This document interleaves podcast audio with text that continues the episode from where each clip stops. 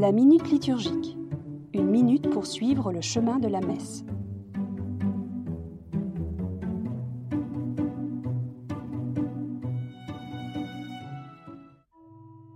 Peuple à l'écoute. Commence la deuxième grande partie de notre célébration. Elle nous tourne tous ensemble vers le livre, ou plus exactement vers une parole.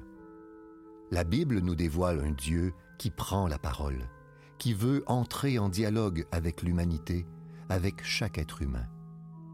Que ce soit pour Abraham, Moïse, en passant par tous les prophètes, nous découvrons émerveillés un Dieu qui appelle, interpelle, envoie et déclare sa tendre sollicitude pour chacun et pour chacune.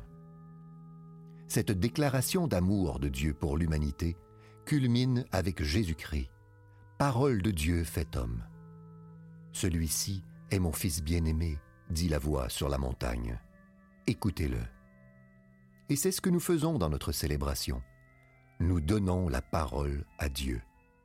Parle, Seigneur, ton serviteur écoute, priait le petit Samuel. Puis, nous prenons à tour de rôle la parole pour répondre à l'amour par la foi.